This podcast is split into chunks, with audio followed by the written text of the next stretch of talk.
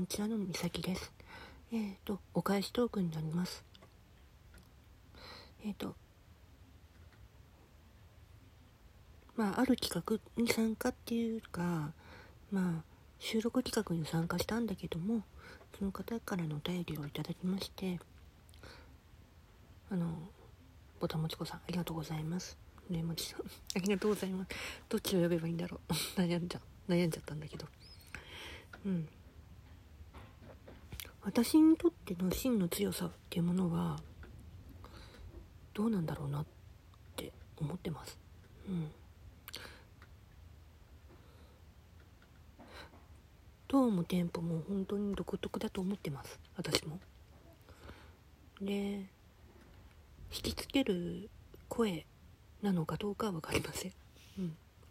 私自身がそういう風に思ってるのでもともとかじってたっていうよりなぜかやる羽目になってたっていう パターンもまあ中学の時にあったので図書委員のはずなのになぜなんで放送部に放送放送部のとこにいるんだ私って。放送委員会のとこにいるんだって感覚もあったから、うん、あの委員長と私がね、うん、でもねまあそんなわけで私は、うん、そんな風にやっておりました、うん、まあ弓道部にいたのは本当に3年間だけですよ。うん。でそっから学んだものっていうものは本当にまあ同級生たちとの絆。それと後輩たちに慕われていたこと。ですね。うん、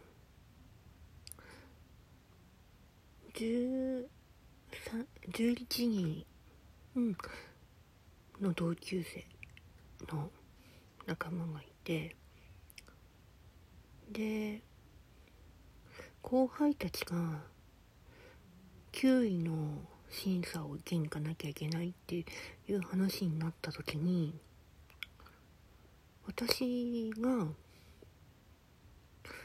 あの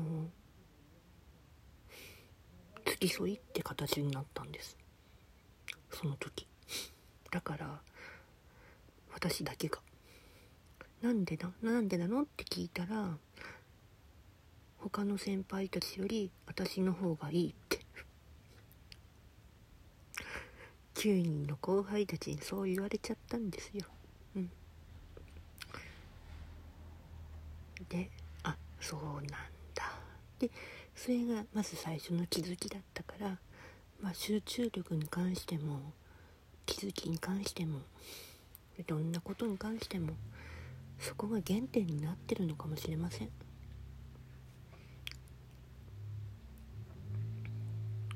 物事に集中するのもそうだし、うん、今私カリンバに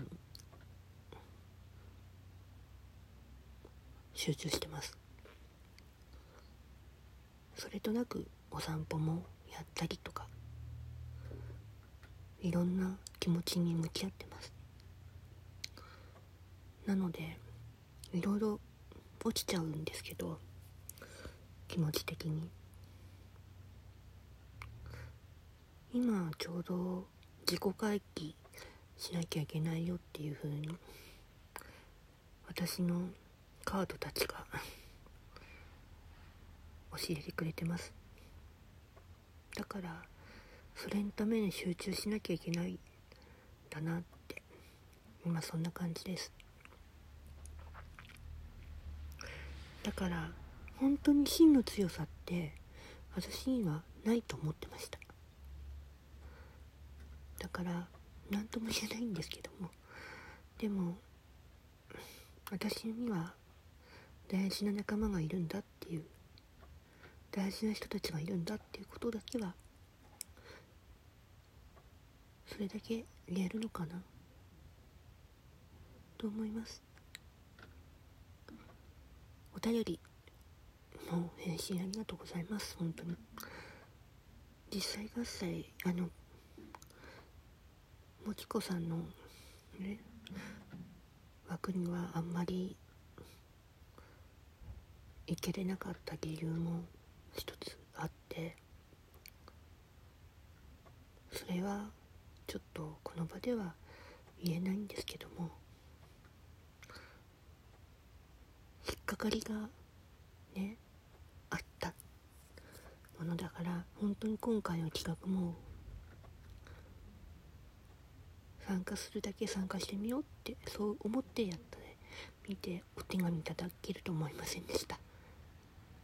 本当にありがとうございます。